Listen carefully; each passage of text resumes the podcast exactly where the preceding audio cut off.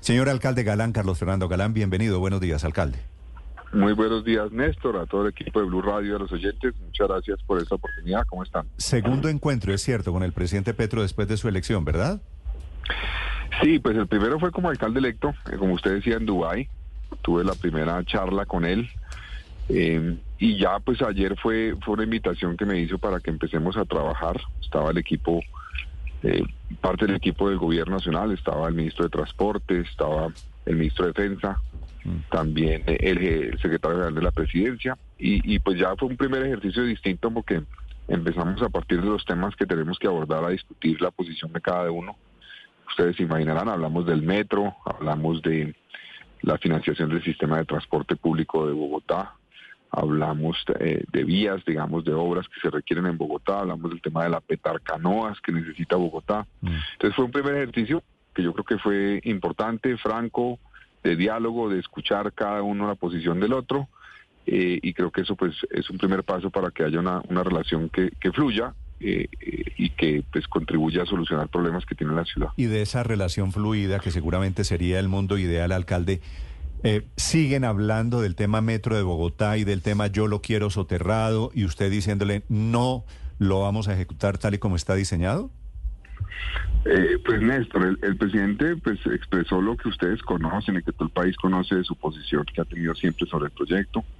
Yo le expresé mi posición, además que se sustenta en, en, cierta forma en un mandato que tengo ya de los ciudadanos que me eligieron, eso está en mi programa de gobierno. Eh, y nos escuchamos, ahí no hubo conclusión, nos escuchamos, cada uno presentó su posición, hicimos preguntas mutuas frente a la posición del otro. También debo decir que... Eh, nos anunciaron que a finales de este mes el ministro de Transporte tendrá o recibirá un estudio que tiene que ver con los criterios que deberán tener las ciudades y el país para abordar proyectos de infraestructura ferroviaria de carga o de pasajeros, eh, en los criterios que se tendrán que tener en cuenta para definir esos proyectos. Y a mí le confieso que me parece que positivo a futuro los, los proyectos pues tengan unas reglas para que se determine cómo se calcula el costo-beneficio de un proyecto mm. eh, y cómo se define. Eso me parece positivo a, futuro. Entonces eso, pues seguramente lo hablaremos cuando lo cuando lo tenga el gobierno nacional, pero básicamente esa fue la conversación sobre el como, como están las cosas hoy, usted ya hizo el empalme, usted ya comenzó a gobernar, la primera línea del metro de Bogotá tiene, podría tener reversa? A ver, no, la línea, la primera línea del metro tenemos que terminarla y hacerla y cumplir. Ese proyecto no está exento de problemas, Néstor. Eh, es el proyecto de infraestructura más importante del país, de lejos. Eh, y yo me estoy preparando es para garantizar que cualquier problema que surja, que van a surgir, se resuelva y podamos, y la meta mía y el mandato ciudadano que me dieron el 21 de octubre es que ese proyecto entre en pruebas en el año 2027 para que pueda entrar en operación en el 2028. Yo estoy jugado con eso y mantengo firme mi posición, pues que es una orden de los ciudadanos. Sí, alcalde, eh, en tres horas de reunión con el presidente Petro, por supuesto, pasaron revista, me imagino, a todo el programa de colaboración, a los temas de seguridad, ya le voy a preguntar del tema de policías. Pero para terminar el tema de transporte y movilidad, ¿qué definieron? ¿Qué, ¿En qué más está ayudando el presidente Petro o el gobierno de, de Bogotá? Porque todo pasa al final no sé, la ampliación de la autopista norte, Campo Verde, todo pasa por el gobierno nacional. Bueno, abordamos todos esos temas, eh, Néstor. En el caso de la autopista norte, usted sabe que el contratista de esa obra es, es un contratista de la ANI. Es la ANI la que contrató la obra, no es Bogotá. Y ahí pues hablamos con el presidente y con el ministro de Transporte para que avancemos en garantizar que ese contratista cumpla lo necesario para que se revise pues se replantee obviamente el trámite nuevamente de la licencia que pueda expedir. Esa, esa obra está frenada por la licencia ambiental. Sí, porque no, no, no archivaron la licencia ambiental a finales del año pasado. Básicamente hubo, al parecer, una falta de información que se requiere para sustentar porque la propuesta que está planteada garantiza dos cosas principales en temas ambientales. Uno es la conexión hídrica que se requiere entre la parte oriental del humedal Torque y Guaymaral y la parte occidental. Ustedes saben que la autopista se construyó sobre el humedal, sin ningún criterio ambiental cuando se hizo. Eso fue un error y este proyecto busca corregir ese error y hay una fórmula que está planteada y el ministro la conoce y la manifestó en la reunión que nos permite garantizar esa conectividad hídrica y tenemos que avanzar en demostrar técnicamente y apoyar al concesionario para que eso suceda, esa demostración de que esa es la mejor opción y logremos resolver ese problema. Entonces, esa es una tarea, hay un atraso por cuenta de la decisión, pero vamos a poner la tarea de agilizar eso para que esa obra pueda arrancar este año.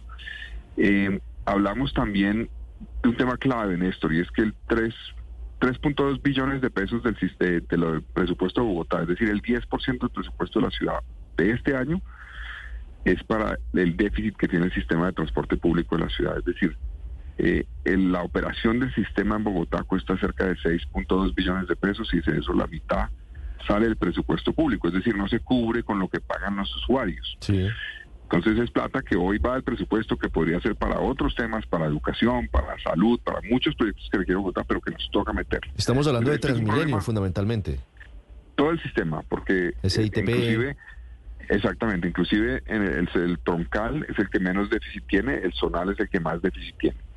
Pero es todo el sistema. Esto es un problema que no es de Bogotá solamente, varios sistemas de transporte masivo del país tienen una problemática similar.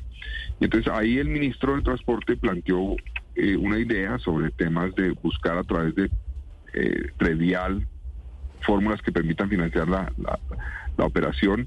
El presidente ha manifestado, ustedes recuerdan hace unos meses el tema del, de la factura de energía.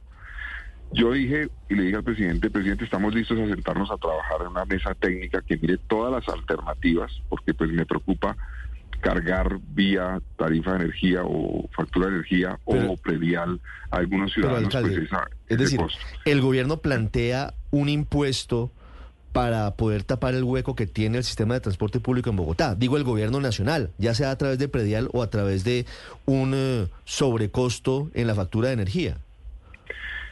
Plantea que busquemos fórmulas, ellos han planteado esas dos, eh, la de la tarifa de energía y la de el predial, pero no es una decisión tomada, es una propuesta y yo lo que les dije es busquemos diferentes alternativas para que hacerlo lo más justo posible eh, y ahí se va a iniciar un diálogo con una mesa técnica que explorará diferentes alternativas. Hoy Bogotá, por ejemplo, recoge cerca de 350 mil millones de pesos vía, em, eh, ¿cómo se llama? Pico y placa por pico y placa solidario, perdón, sí. escapaba el nombre. Entonces por ahí recogemos una parte, yo creo que podemos buscar diferentes alternativas, pero vamos a empezar ese trabajo, digamos, la decisión que se tomó ayer es empezar a trabajar en buscar fuentes alternativas para financiar la operación del sistema de transporte, porque hoy lo pagamos vía impuestos, ¿no? Hoy se paga vía impuestos. podemos decir que no, pero esos 3.2 billones de pesos que se van del presupuesto público de la ciudad para cubrir el sistema surge de dónde? De los impuestos. Claro, del, bolsillo al final de los bogotanos. Del bolsillo de los bogotanos. Que terminarían más clavados con más impuestos para poder tapar el hueco. Pero hoy surge de ahí. Entonces hay que ver cómo logramos una herramienta que sea más justa. Sí.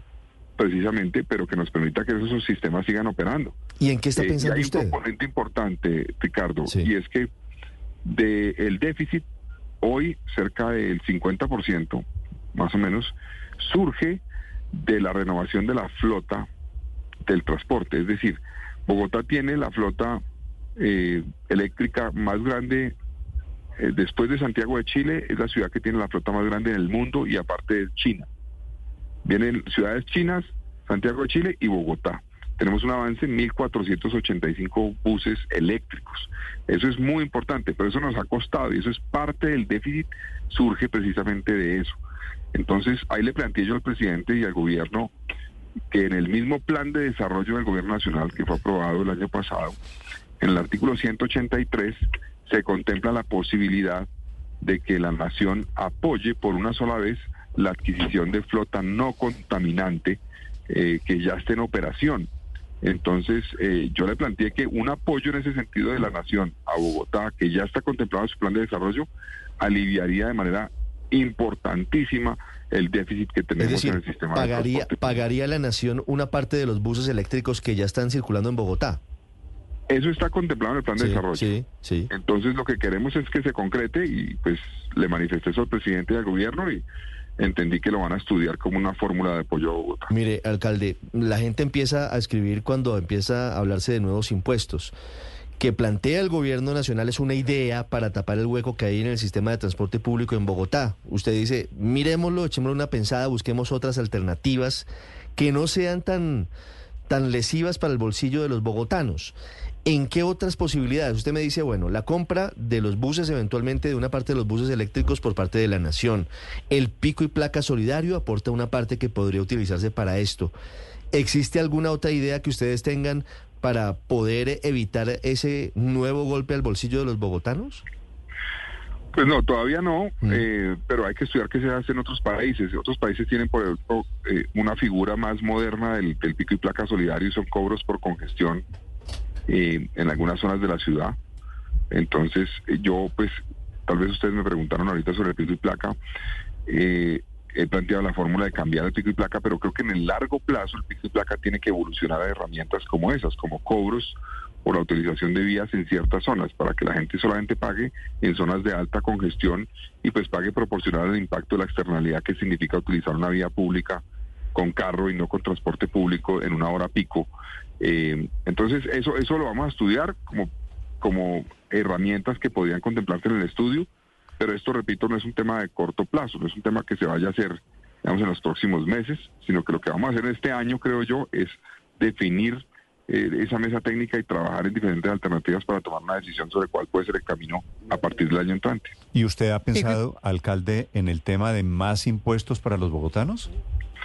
No, yo creo que, ese no debería ser el camino, pero sí creo que hay que buscar fórmulas más justas, eh, porque hoy, hoy en cierta forma sí tenemos un impuesto para el transporte, es decir, hoy le quitamos al presupuesto de educación, de salud, eh, plata para la operación del transporte público. Entonces, en cierta forma, le estamos cargando un impuesto a la ciudad. Entonces hay que ver cómo hacemos eso más directamente relacionado con lo que significa la movilidad. Es decir, que eso se pague, pero se pague por elementos que tengan más que ver con la movilidad y no pues que le quitemos a, salud o a educación que requieren de esos recursos. Bogotá tiene un reto inmenso. le cito solamente uno, Néstor. Bogotá tiene 74, 75% de los estudiantes que van a un colegio público a colegios de doble jornada, porque no tenemos la infraestructura necesaria para poder garantizar jornada única para todos. Eh, tenemos un camino larguísimo que recorrer en ese sentido. Eso requiere recursos y eso se podría avanzar muchísimo si no tuviéramos que sacar del presupuesto público 3 billones de pesos para la operación del sistema de transporte. Okay. De 6.2 billones que nos decía usted, alcalde, cuesta la financiación pública de todo el SITP y nos dice y nos ha venido diciendo que buena parte se va a renovar la flota. ¿Buena parte es qué?